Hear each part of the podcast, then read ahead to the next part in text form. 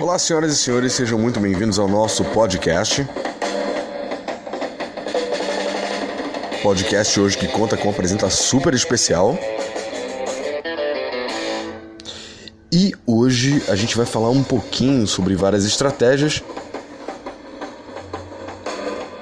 A gente começa um pouco tímido, um pouco devagar com o Danilo, da CRX. E logo depois a gente engrena, você vai perceber que o papo hoje vai ser muito, muito construtivo.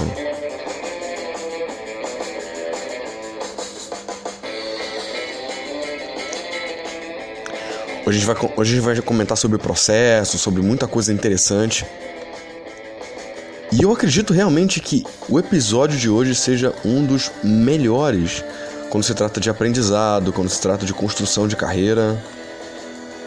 Cara, vocês vão realmente pirar na batatinha.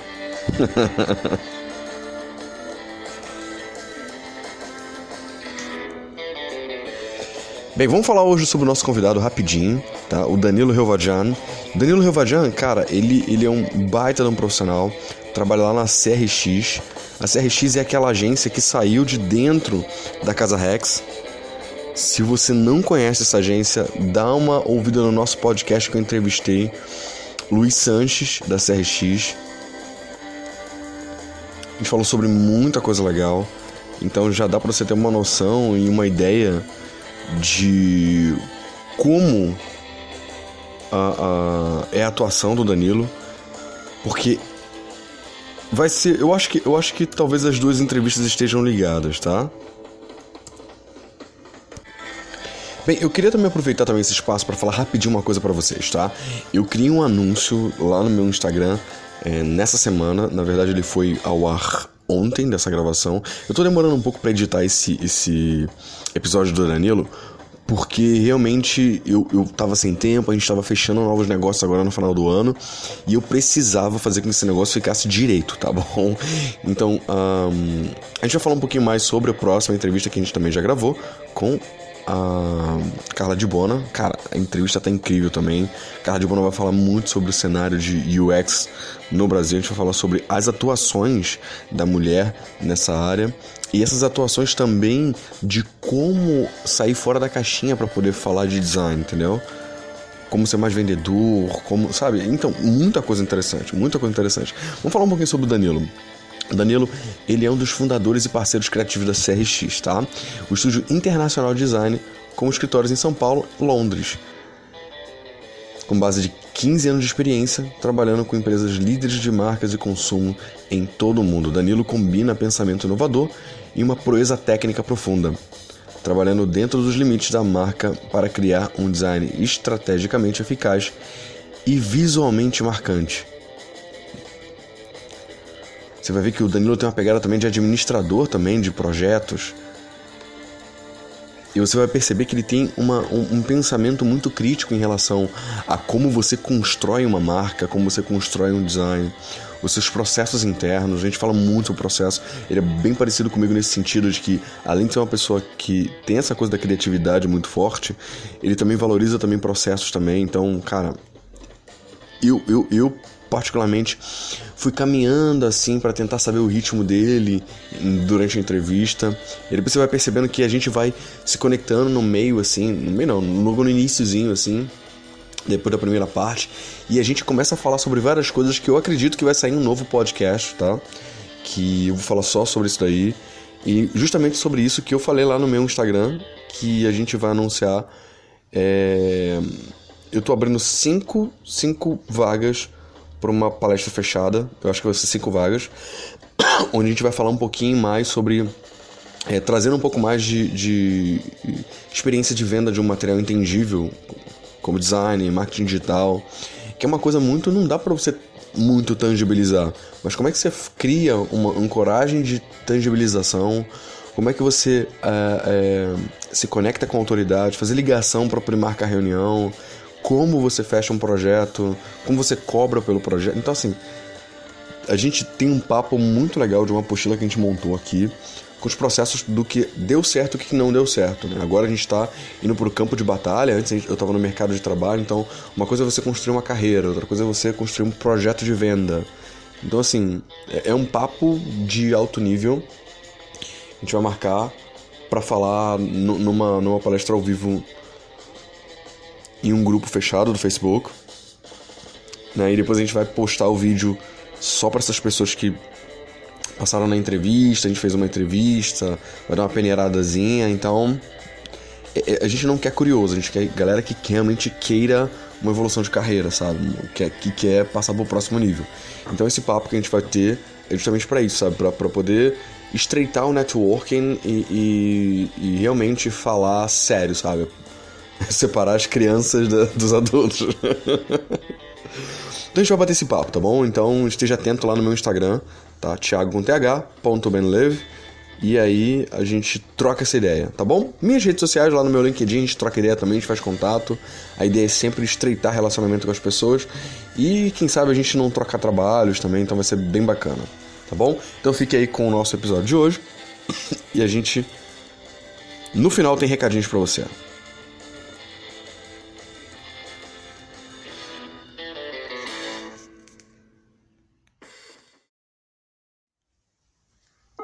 Galera, sejam muito bem-vindos a esse nosso contato aqui que a gente tá tendo de vez em quando.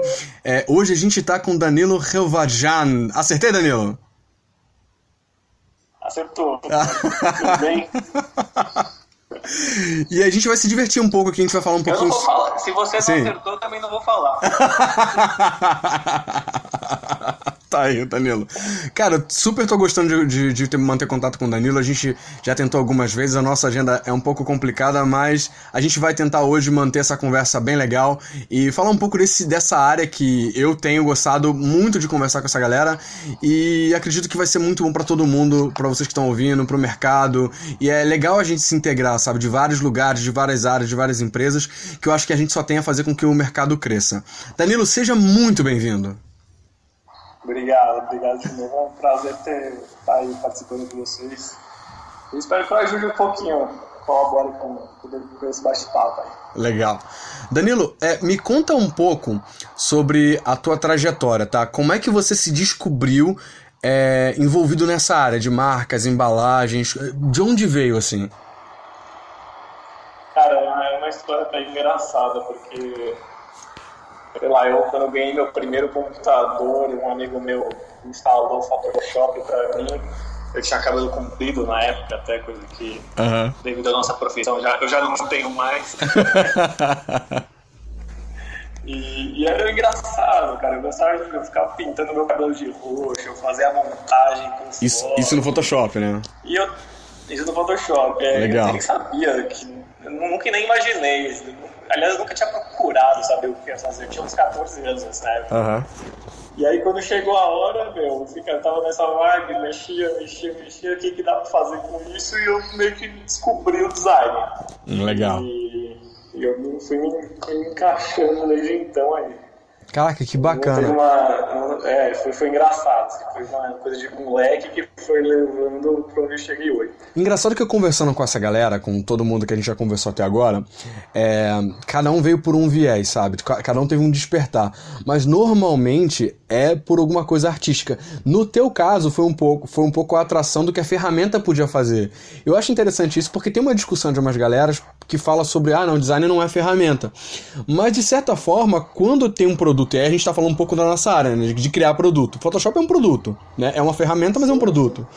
Quando faz um produto que é tão incrível que a gente se desperta a mexer, o trabalho vira um pouco da diversão, certo ou não? Ah, com certeza, cara. É, as coisas que você consegue fazer e que você descobre que dá para fazer e que te ajuda é, a desenvolver uma ideia, a conceber uma ideia até, sabe? Tipo, até, até mesmo do jeito que a gente trabalha, com os prazos que a gente trabalha, sim, se existe sim. uma ferramenta assim, é, fica até meio inviável. Né, de, claro que existem projetos artísticos mais autorais que não, não, dependem tanto da ferramenta, mas acho que no nosso dia a dia é o que a gente consegue fazer com o Photoshop, por exemplo, é incrível. É, não, eu fico pensando também se por exemplo, a gente tem uma ideia, é porque tem uma frase que diz que é nenhum plano sobrevive ao campo de batalha. E assim, às vezes a gente é, até na hora de fazer uma foto a gente fala, pô, vai ficar super legal e tal. E aí não fica, a gente planeja, gasta um tempo planejando e não, não sai exatamente aquilo que a gente planejou. Seja no RAF, seja é, no, no sketch, seja lá onde a gente tenha planejado, às vezes não rola, às vezes não fica 100% como a gente queria. E aí eu, eu fico pensando, cara, e se essa parada é, não existisse, não teria como a gente consertar nem voltar para onde a gente de fato imaginou, né? Sim, sim. É, e, lógico que, enfim, respeitando cada demanda, a demanda de cada projeto. Né? Obviamente que a gente, a gente sempre tenta sei lá, quando a gente faz comida, a gente tenta ser o mais natural possível, uhum. né? tentar não roubar muito no jogo, mas tem horas que você tem que ter uma manipulação até para colocar em uma, um estilo visual que, que não existe na realidade, sabe? Então você, você tem que usar a ferramenta para entregar o que você precisa fazer, o que você concebeu como ideia do projeto. Hoje, hoje de manhã eu tive uma reunião com uma, com uma pessoa que é da indústria é, não é alimentícia e tal, também não é cosmética, é uma coisa diferente, mas ela tava falando sobre isso. Ela tava perguntando, mas precisa? Aí eu falei para ela, o nosso cérebro, e eu tô estudando muito essa coisa de, de, de, de cérebro humano mesmo, para entender como é que funciona essa conexão né, com as pessoas, com os produtos. E aí o que aconteceu? Eu tava vendo que a gente não guarda em memória de longo prazo as imagens mais ou menos. A gente guarda imagens muito positivas ou imagens muito ruins. Então por isso que tem aquela galera que se volta em volta de um acidente, de uma coisa muito ruim. Porque o nosso cérebro ele é programado para guardar na memória de longo prazo a coisa muito boa, a coisa muito ruim. A coisa mais ou menos a gente não guarda. Então eu acho que pra gente trabalhar essa essa imagem de longo prazo do produto, seja lá o que a gente estiver fazendo, na cabeça do consumidor, tem que sim jogar para essa coisa do, do, do, perfeito, do melhor e tal, pra gente poder guardar, senão a gente não vai conseguir guardar na memória dele.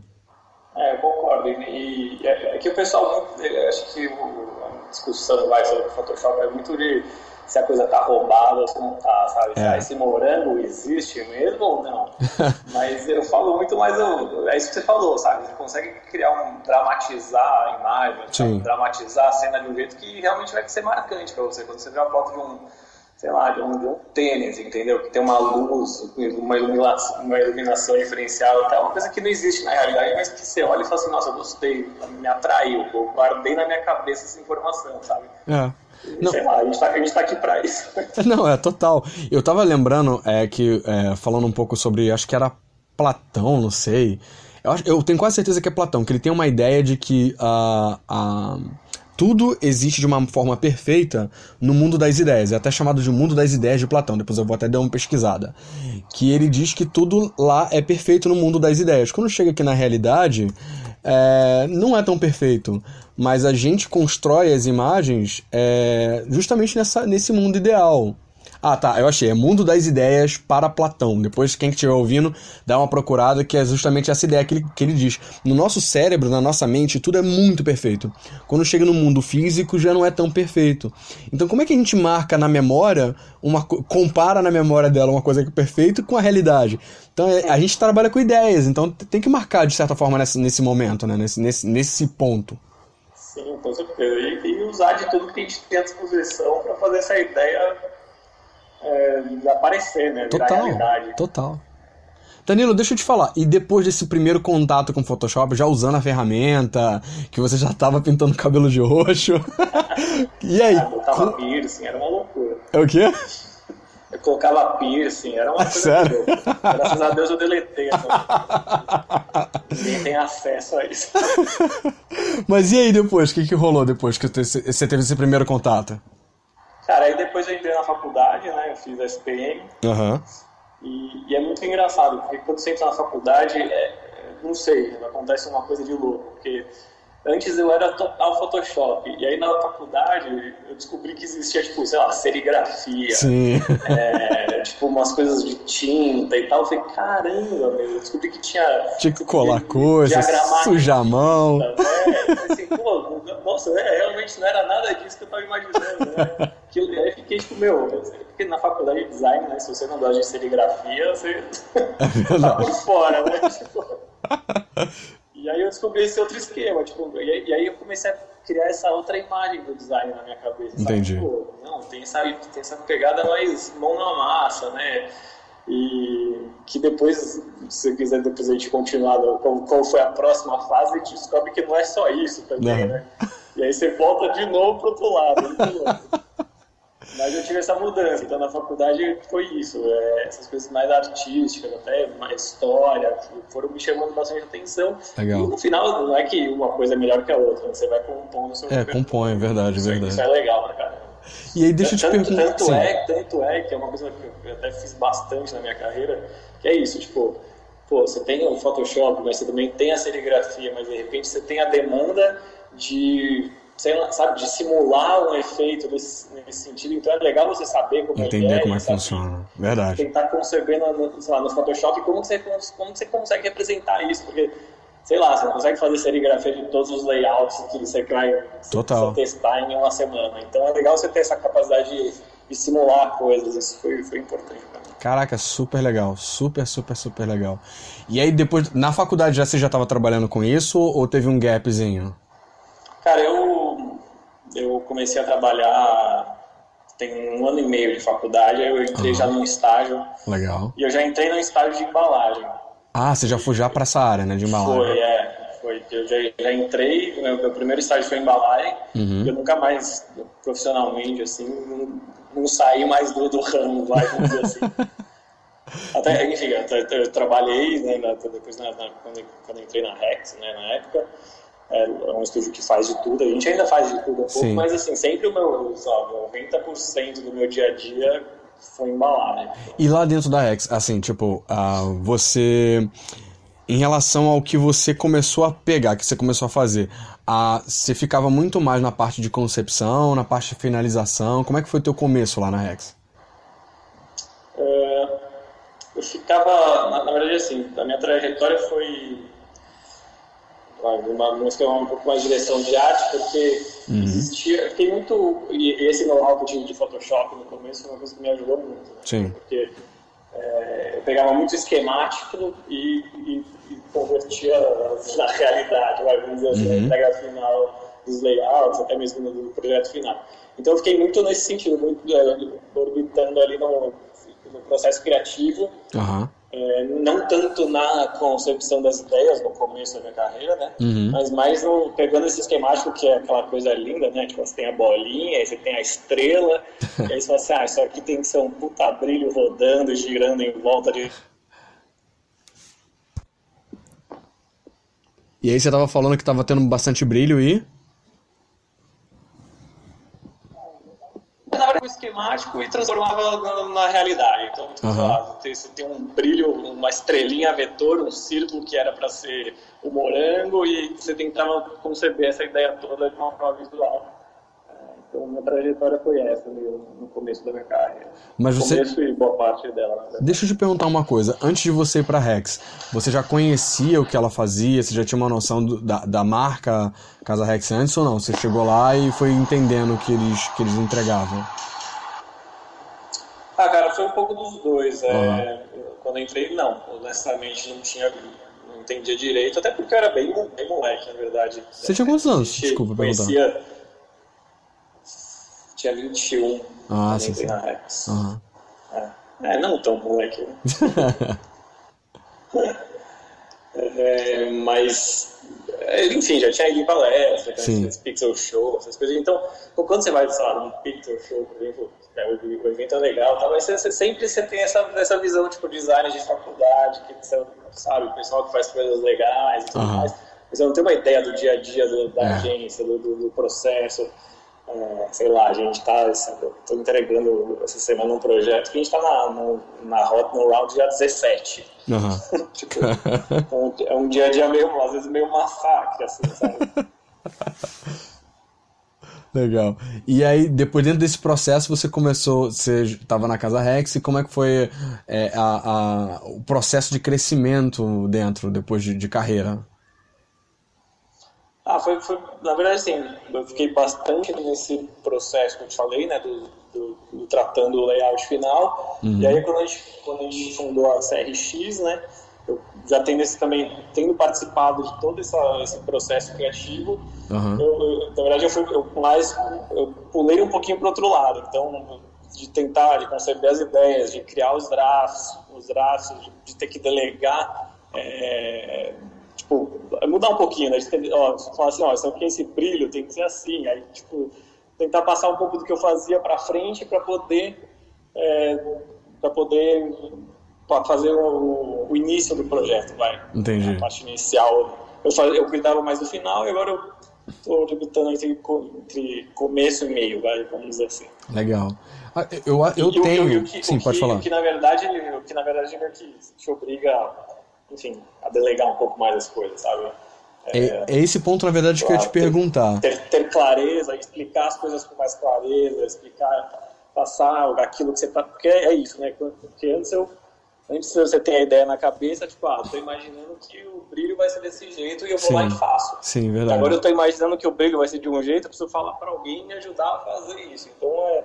é para me liberar para fazer outras coisas. Entendeu? Sim, não, e eu, eu, fiquei uma muito. Mudança, é uma mudança interessante. Na, nos últimos anos, na verdade, especialmente nos últimos dois anos, é, e eu até estava comentando num, em um podcast do Sussurros Podcast, que é um outro podcast que eu tenho, eu estava conversando sobre é, justamente isso, que eu tive um processo com uma pessoa de RH para eu poder liberar para delegar. Porque eu, eu tava numa, num hype que eu tava fazendo muita coisa. Eu tava fazendo muito, e não porque me mandavam fazer, mas é porque eu ia pegando, ia fazendo. E aí eu descobri em mim mesmo que era difícil passar para outra pessoa fazer porque eu não estava confiando em que as pessoas iam fazer aquilo que eu acreditava que seria o bom. Você teve essa dificuldade quando você estava começando a delegar? Ah, cara, sendo sincero, eu ainda tenho, na verdade. É difícil. Não é nem questão de confiança, sabe? É uma questão de, tipo. É certeza, um você não tem certeza da pessoa, do que a pessoa vai fazer. É mais um apego, sabe? Você pega um projeto e, sei lá. É, graças a Deus a gente está pegando um monte de projeto legal para fazer e você fala assim, meu, eles têm que ficar perfeitos, sabe? Sim, não, e aí, total. Você, e aí você tem uma coisa na cabeça que você cria um apego com o negócio que você fala assim, olha, eu preciso fazer, sabe? Eu, eu quero que fique perfeitíssimo. E, só que, do outro lado, se você não consegue delegar, você, você vai precisar pegar um projeto num mês e fazer, você não consegue sobreviver. Verdade. Então, a gente tem um esquema aqui que é muito legal, que é, é sei lá, é mais colaborativo, sabe? Uhum. Então não é que eu pego um projeto do começo ao fim e faço ele inteiro. A gente tem um, um esquema de etapas que a gente consegue distribuir e aí suavizar um pouquinho para poder é, ter a capacidade de fazer vários projetos ao mesmo tempo. Então Boa. a gente a gente tem um, um pessoal que cuida da estratégia, que, que, que checa os territórios, vê uhum. é, um pouco do caminho dá um pouco a direção, sabe, de onde a gente tem que seguir. Certo. Aí depois a gente passa para uma outra equipe, que é que eu cuido um pouco mais, é, até mais na parte de cosméticos, que é, uhum.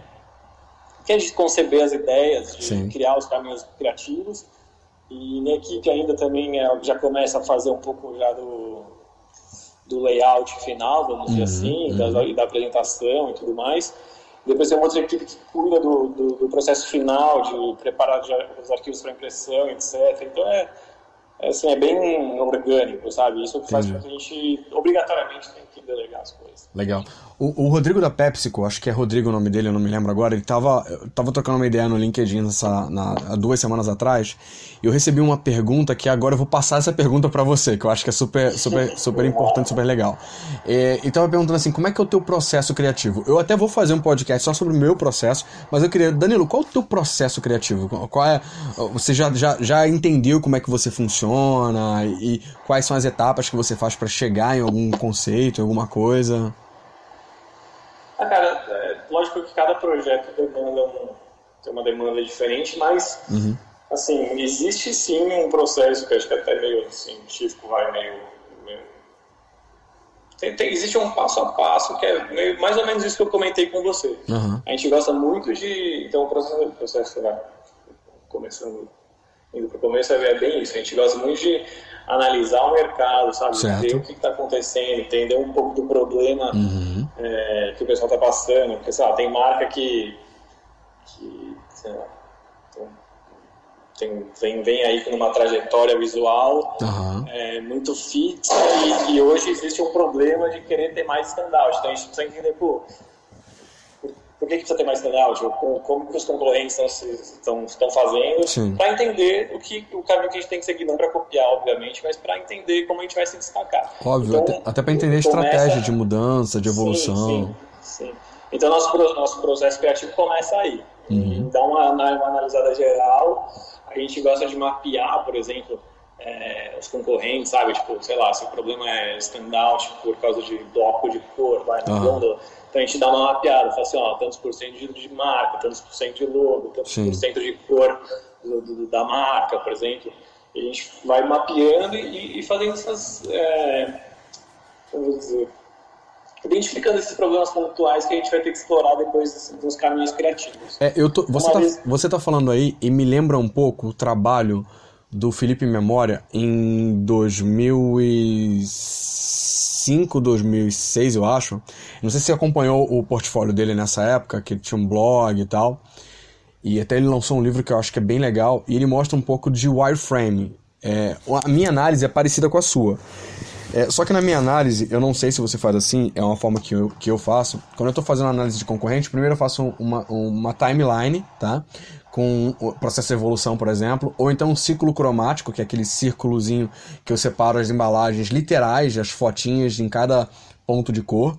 Mas quando eu chego nessa parte de, de, de arquitetura de informação, Aí eu faço literal wireframe de, de cada pedacinho, de percentual de tamanho, o que está falando ali, aonde vai o ingrediente, aonde vai uh, uma, um call to action, digamos assim, quando, quando tem alguma coisa que, que vai, vai fazer uma ligação mais emocional. Vocês têm esse tipo de arquétipo visual, tipo um canvas da vida, ou não? Vocês fazem isso mais como uma análise separada por pasta ou texto? Como, como, é, como é que acontece isso com vocês? Não, assim, normalmente é um mapeamento, vai, vamos dizer uhum. assim, é, é, praticamente um wireframe, vai, a gente, tá. a gente vai separando em blocos de, de, sei lá, você pega uma embalagem, você vai, você vai separando em blocos de cor e criando uma legenda do lado, então, tipo, hum, essa área legal. azul é referente a tantos por cento do front panel do, do produto, que equivale ao logo. Aí essa área amarela é 10% do front do produto, que equivale a ingrediente, e assim por diante. Legal, legal. Essa primeira, essa primeira análise é, é, é, feita desse jeito, até porque a gente consegue ver assim, legal, visualmente, você entender, falar assim, olha, esse, esse campo amarelo é significativo, é, tem, uma, lá, tem uma importância significativa, você consegue visualmente entender o mapeamento do produto. Bacana. Aí deixa eu te falar, aí depois que vocês fazem esse tipo de mapeamento, essa é uma parte bem estratégica. E aí depois essa sim, parte sim. estratégica, ela rega a parte criativa, ela vai ao mesmo tempo que a parte criativa, ou, ou ela na verdade é um subsídio de tipo de fazer uma consulta na, do, da parte criativa? Ah, cara, o processo é, depende muito do prazo que a gente tem. Sabe? Ah, muitas vezes é. ela é inicial, Super. muitas vezes ela vai em paralelo. E muitas vezes também o problema está é, mais claro, vai. Então, quando a gente faz em paralelo, é mais para dar um respaldo para aquilo que a gente está fazendo. Uhum. É, então, depende muito do, depende muito do, do, do timing que a gente tem para fazer o projeto. Se, se a gente tem tempo de fazer essa análise antes, ótimo. Mas muitas vezes a gente tem que fazer em paralelo, sendo bem honesto. E e aí, durante o processo de criação das rotas, a gente vai se conversando com o pessoal do time estratégico, falando assim, ó, não, pô, aqui tá, aqui talvez tenha ido um pouco mais, aí a gente vai dando um fine-tune ali no layout. Não, e posso falar, faz total sentido, porque se você... É, é, é, importante, é bom você começar antes, e, antes de começar a botar a mão na massa, é, mas eu acho que se você caminha junto também, você economiza tempo também, vai, eu acredito que possa Sim. ser um, um ponto interessante isso também. Tem, tem vezes que o problema, assim, tá claro, sabe? Sim. É que você precisa fazer uma análise estratégica para saber qual é o problema real. Eu acho que a análise te ajuda depois até a explicar para o cliente e, enfim, foi isso que eu falei. Se você precisa fazer algum ajuste ou outro no layout, mas muitas vezes o problema está claro. E quando a gente trabalha com marcas, algumas das marcas que a gente trabalha aqui, a gente trabalha há muitos anos, então uhum. você tem noção de, de, de, qual é o problema que eles estão passando hoje em dia, sabe? Entendi. Não, super bacana. Então, Danilo, super legal é, a gente ir desde a parte de é, da tua trajetória, até um pouco do como é o seu dia a dia. Eu acho que isso é bem legal porque tem muita gente que ouve a gente que são, são de várias áreas. Tem a galera de branding, tem a galera de marketing, tem até um, um, um diretor é, que acompanhou comigo de, de, de, marketing, que ele gosta de acompanhar o podcast porque tem uma informação bem, bem vasta sobre criação de produto. Eu acho que essa nossa área também acaba chamando atenção para essa galera. Então, é muito legal ter processos como o de vocês, assim, porque eu, a gente também vê muita galera de orelhada no mercado, né? Que faz a coisa lavantê, tipo, que não que não faz uma coisa bem feita. E aí isso também é, acaba tendo um reflexo negativo no mercado, que são é, é, a, aquelas entregas que não, não resolvem problemas. Quando você tá. Quando a gente está falando de, de, de, de, entrega do material, quando você terminou de fazer o material. É, eu, eu li, eu li não, tenho lido e tenho, tenho, tenho testado, feito teste de algumas coisas de maneiras de apresentação.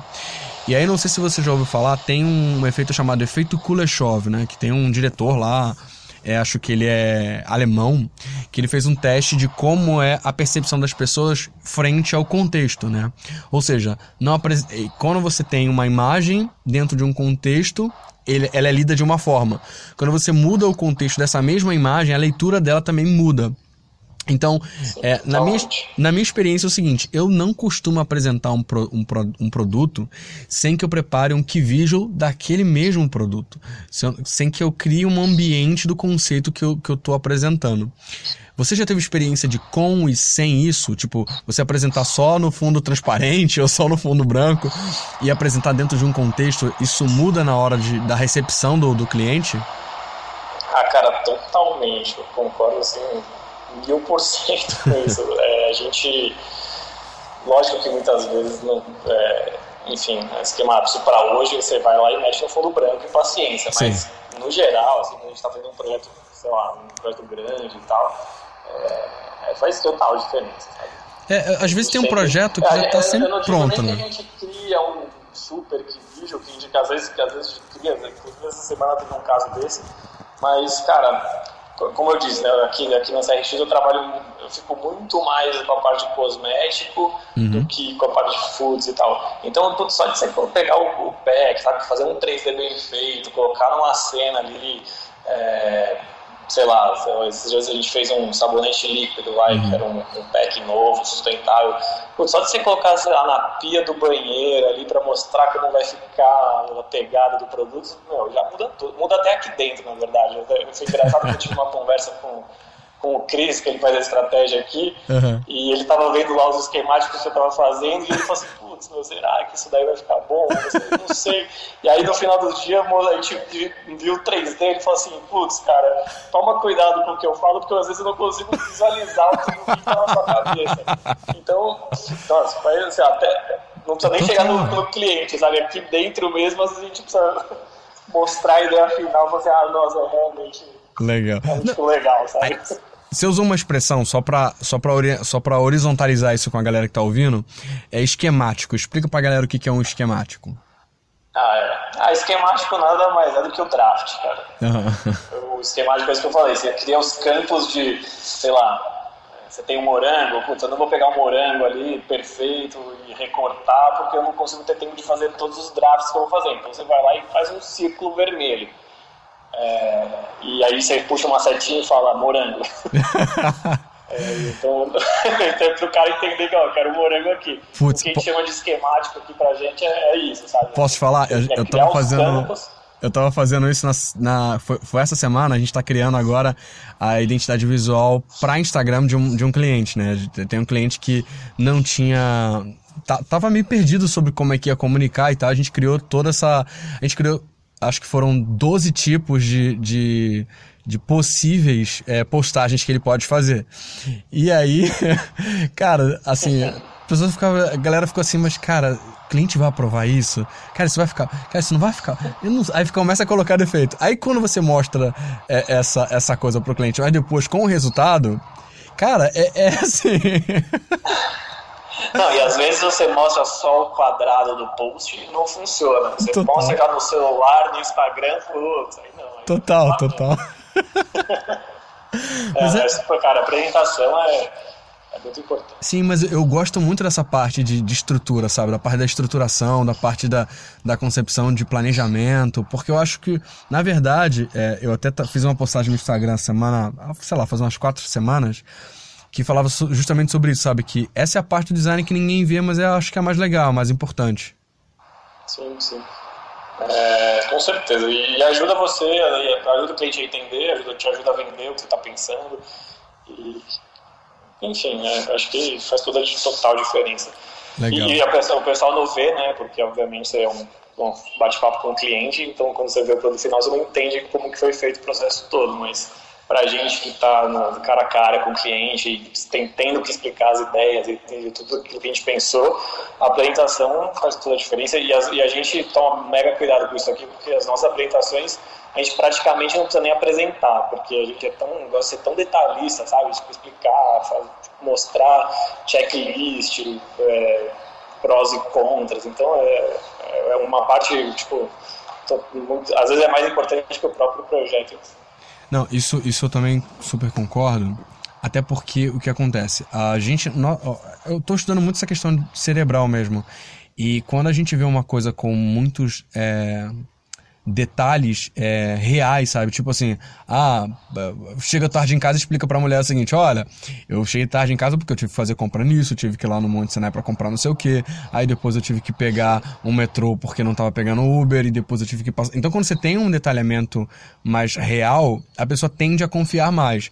Quando você, na verdade, fala, ah, eu fui por. Tô, tava por aí.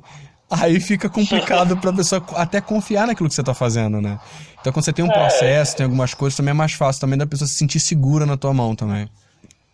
É, e até de você se blindar, porque assim, assim, quando você manda uma foto, sei lá, você manda um projeto, o layout em si, você, você joga na mão do cliente, tipo, você, você tá exposto, sabe? Você não vai uhum. saber como que ele vai interpretar aquilo que você fez. Total, você total. Realmente precisa dar uma... E como a gente trabalha muito com, com projetos de fora do Brasil, né? A gente uhum. não, dificilmente tem a oportunidade de sentar e apresentar. Uhum. Então, cara, se você não faz esse trabalho antes e manda uma apresentação redonda, falando assim, ó, oh, é isso, a ideia foi por aqui, por aqui, por aqui, você fica assim, ah, gostei, não gostei. É, verdade. Gostei, não gostei, sei lá, o que eu gosto, não é o que você gosta. Deixa eu te perguntar uma coisa. Durante o processo de construção de apresentação, é, normalmente a, é, a, a, minha galera que não participa disso, normalmente eu a apresentação mesmo eu acabo fazendo sozinho, pelo menos por enquanto. Mas uh, eu tento fazer uma coisa que o pessoal chamava antigamente, não sei nem se é bonito falar isso, mas tipo um advogado do diabo, né? Eu tipo falava assim: não, isso não vai funcionar por causa disso. Aí eu tinha que retrocar sozinho. Não, isso vai funcionar. Por... Então eu tinha que arrumar. Vocês têm tipo um brainstorm só pra tipo passar a apresentação para falar o seguinte: olha, talvez o, o, cliente vai reclamar disso, talvez ele vai falar que isso não é isso. Não é isso. E, e aí vocês. Vocês têm esse tipo de processo também na hora de, de, de montar a apresentação ou não? Ah, tem. A gente toma bastante cuidado, é, como vou dizer... A gente tem essa conversa com, com o pessoal que é, cuida da parte estratégica, que na verdade eles fazem o pré e depois o, o final, né, que é a aplicação final. Uhum. É, mas tem que sempre tomar cuidado, sei lá, com, por exemplo, um caso interessante, tipo, com os termos que você usa. Uhum. Porque às vezes a gente precisa fazer um, você tem que fazer um negócio disruptivo, moderno, mas não pode ser muito adolescente e jovem. Então, se você coloca um termo errado ali na apresentação, você vende aquela rota como uma coisa tipo totalmente nada a ver com o que o cliente estava querendo, sabe? Então, hum, é verdade, é, isso é verdade tem, tem muito o que mostrar e tem muito o jeito de falar, sabe? É a gente tem que entender para quem que a gente está falando e, e, meio que o, que o que a pessoa quer ouvir, sabe? Se, se a pessoa fala assim, putz, toma cuidado para não ser muito jovem, você tem que tomar cuidado com o jeito que você vai falar e defender o projeto. Não sei se era bem isso que você, que você perguntou. Sim, não, total, total, faz total sentido. É, eu, eu tava, assim, eu tenho, falando nisso, acho que é muito importante também a gente conhecer também o cliente e os stakeholders também que estão envolvidos naquele projeto, né? E eu, quando eu tô com um cliente que eu tenho mais confiança, que eu sei quem são, é, a coisa, pelo menos para mim, fica um pouco mais simples até de, de levar essa apresentação. Na L'Oréal, eu tinha uma, uma, um pouco de dificuldade quando eu trocava diretor, quando tinha um diretor novo. Isso acontece de vez em quando lá. Então, e me dava um pouco de receio na hora de apresentar quanto a isso. E hoje em dia, por exemplo, quando eu tô num, num cliente que já me conhece, já, já me viu de rede social, já, já conheceu meu trabalho porque alguém falou, para mim é mais fácil. Quando eu tenho um cliente novo, que ele não me conhece, eu não conheço ele, cara, eu fico num desespero. Vocês também têm? Tipo assim, cara, e agora? Não sei o que vai esperar num cliente novo. Vocês têm esse tipo de experiência, não? Ah, tem. É, é assim, como eu disse, tem, tem como a gente tem um know-how da marca si, uhum. a gente minimiza isso um pouco. Ah, isso é verdade. Mas, mas cara, com certeza é, quando muda um diretor, você, às vezes você manda um negócio e fala assim, meu, não, isso vai funcionar, ou sim ou sim. Uhum. Aí toma pau porque, sei lá, é uma pessoa diferente, tá, tem um pensamento diferente, e aí você tem que meio que, putz, na próxima você já vai se adequando e falar assim, ah, isso aqui não funcionou, você tem que estar tá ligado, sabe? Porque isso é uma coisa muito interessante também, que, que eu até ia comentar sobre o processo criativo, que acontece com muita gente, na verdade já aconteceu comigo também, às vezes eu me pego fazendo, cometendo esse erro, é tipo tentar empurrar um negócio que eu gosto, sabe? É, verdade. Eu gosto disso, eu gosto disso, meu estilo é esse e tal. Putz, Meu, então verdade. você trabalha com multinacional e com projetos dessa, sabe, projetos que vai pro mercado, assim, meio contradizendo o que eu disse no começo, você tem que ter apego com o projeto, mas você também tem que ter um pouco de desapego com aquilo total, que você total, gosta, sabe? Total. Porque hoje você tá fazendo um desodorante, amanhã você tá fazendo uma fralda vireada.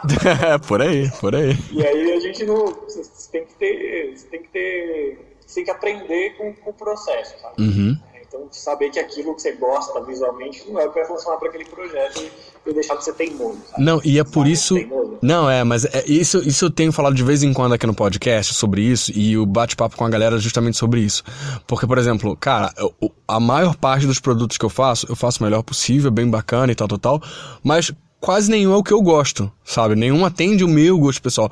É muito mais atendendo ao mercado. Por isso que aquele papo que a gente teve antes agora sobre planejamento, sobre pesquisa de mercado.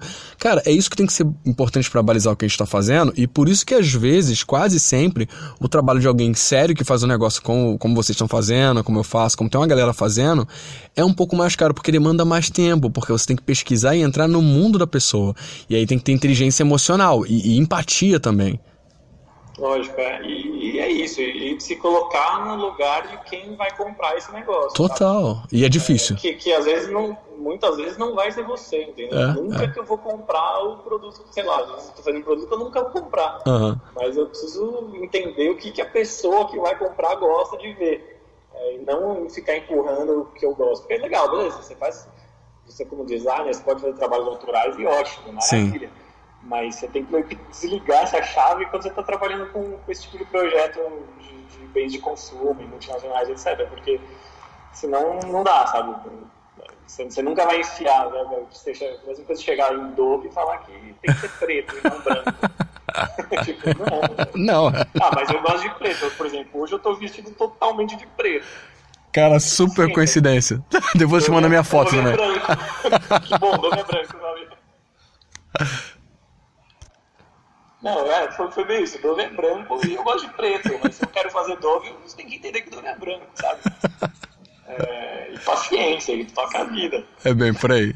Deixa eu te falar, e, e aí, dentro da, da, da, desse, desse mundo que você está tá vivendo dentro da, da Casa Rex hoje, é, da Casa Rex, olha, CRX.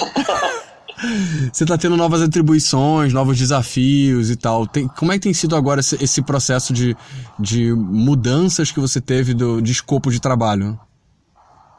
Ah, cara, é muito isso que a gente falou no começo, sabe? É começar a entender aquilo que eu realmente preciso fazer uhum. e aquilo que eu preciso que minha equipe faça, sabe?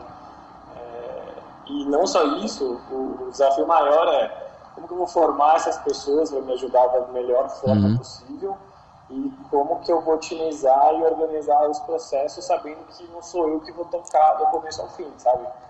É, então, sei lá, tem que, tem que calcular se, a, se aquela pessoa demora mais tempo do que eu para fazer um projeto. Então, quando eu confiro um prazo com o cliente, eu tenho que levar isso em consideração.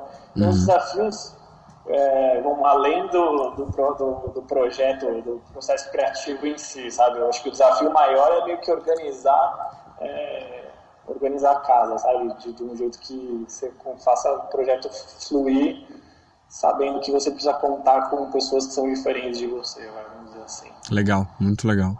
Danilo, então, é, é, é, isso aí. A gente a gente está quase em, em beirando aqui o finalzinho. E eu queria só perguntar uma coisa para você, tipo, na verdade eu queria te pedir duas coisas. Primeiro assim, tipo, tem algum livro ou alguma série que você acha que seja muito interessante pra, pra quem é dessa área, ou até, até mesmo pra vida, assim, pra, tipo, pra curtir, pra relaxar? Ah, cara, eu sendo, sendo bem sincero, eu não, nem sou tão um cara que gosta extremamente de ler, uhum. eu deveria ler mais.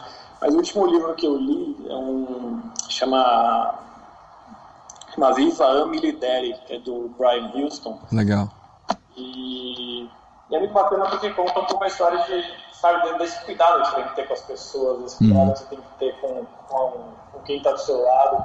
Porque no final das contas, se você não tem, se você não tem alguém para te ajudar e ir mais para frente, uma hora você, você esgota, sabe? Cara, é verdade. Então, é, você esgota a sua capacidade, você bate no teto ali, paciência, você fica ali onde você está. Então, e esse livro fala um pouco da história desse, desse, desse do Brian Wilson, que é um pastor, né? Uhum. E ele conta um pouco da trajetória, de como ele foi construindo as coisas, como ele foi colocando pessoas para ajudar, colocando, é, elevando as pessoas para que elas conseguissem dar um passo além. Então é bem bacana. Cara, muito legal. Não, e, e, é aquilo que a gente acabou falando por último agora, né? Tipo, de ter essa conexão com as pessoas, sabe? De ter empatia, de entender que não é para você, é pro outro. Acho que isso ajuda no trabalho, ajuda também no trabalho em si, no resultado do trabalho, mas também no trabalho em equipe também, né? Com a sua equipe que você tá trabalhando. É, total. E isso, assim, é uma coisa que eu tô aprendendo ainda, na verdade. Se perguntar pra minha equipe, eu sou capaz de o pessoal falar assim, ah, vai ter Danilo nessa. não, mas é, assim, posso te falar? Eu tava... É uma coisa que você tem que aprender, sabe? Porque, não, total.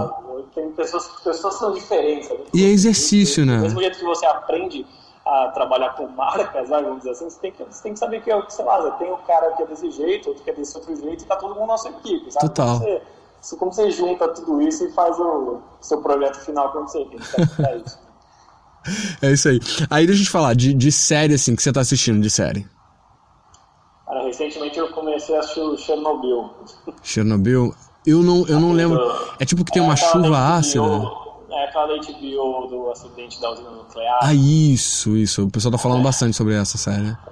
E é engraçado, a gente começou a assistir essa semana e. E, meu, é muito louco, porque o negócio é expor... Ah, não vou dar spoiler, foi mal. Não, eu, eu, não, eu não me importo, mas a galera que tá, que tá escutando pode sofrer. Então assistam, que é muito legal, todo mundo recomenda e recomendação do Danilo. Danilo, não, deixa... eu, não vou, eu não vou dar spoiler, mas é engraçado que a teimosia é uma coisa que é pro, dia a dia. A é. teimosia é. da galera é frente a um problema que é claro, sabe? você não quer resolver. mas assiste aí, tá bem, você Legal. Eu tô no hype, tá todo mundo no hype, eu acho, da, daquela, da segunda temporada de Abstract da, da, da Netflix. Você assistiu a primeira temporada? Não, eu não assisti ainda, cara. Não, cara, eu. Tá na fila ali. Cara, eu sou super a favor que assista, porque tem uma galera é, que trabalha com. Eu acho que o Thinker, o, o, que trabalha com tênis, né? Que também é produto também, mas a concepção dele é muito bacana. Tem, tem lá a S. Devlin também, que faz, que faz. que tem um processo criativo super dela, assim.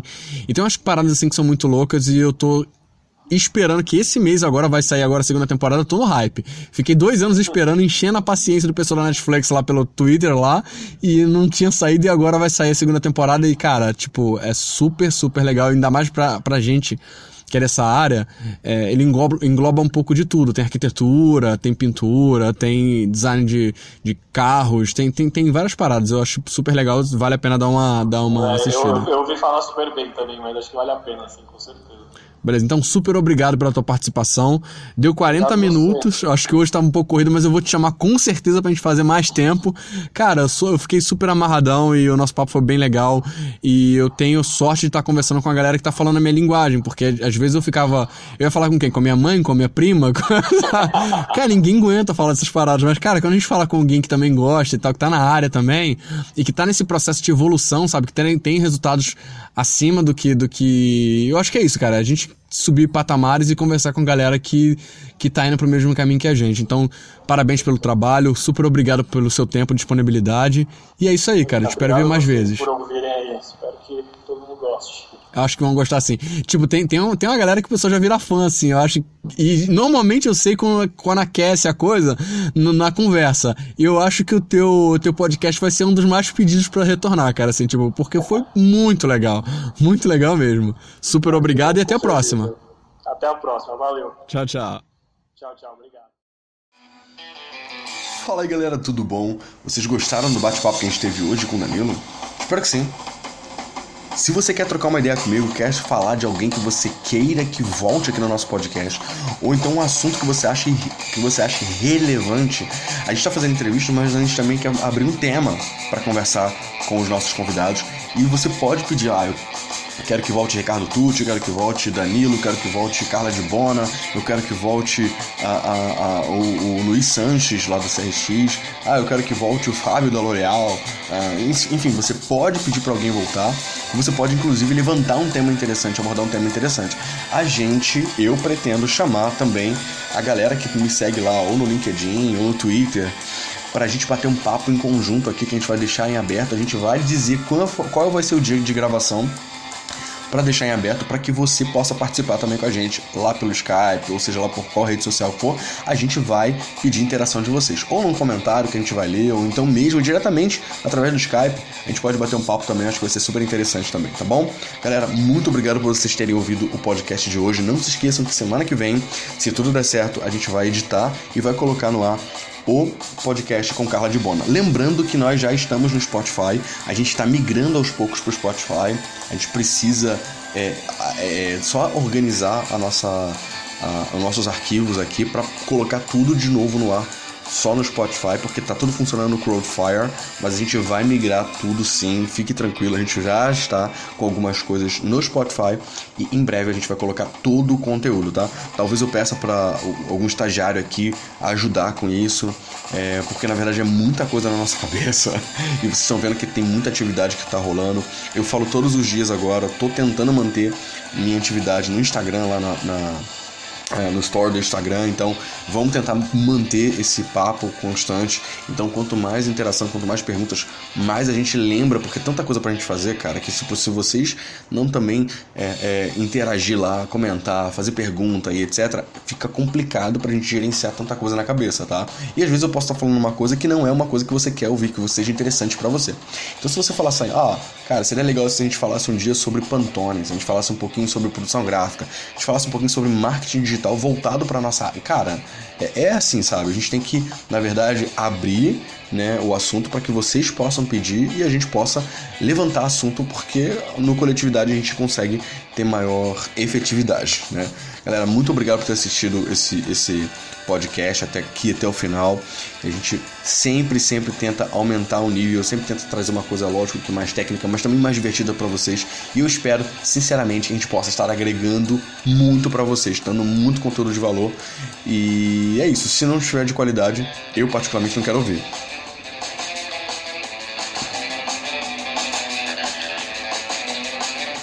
Então, como sempre, seja criativo, seja genial. Tchau.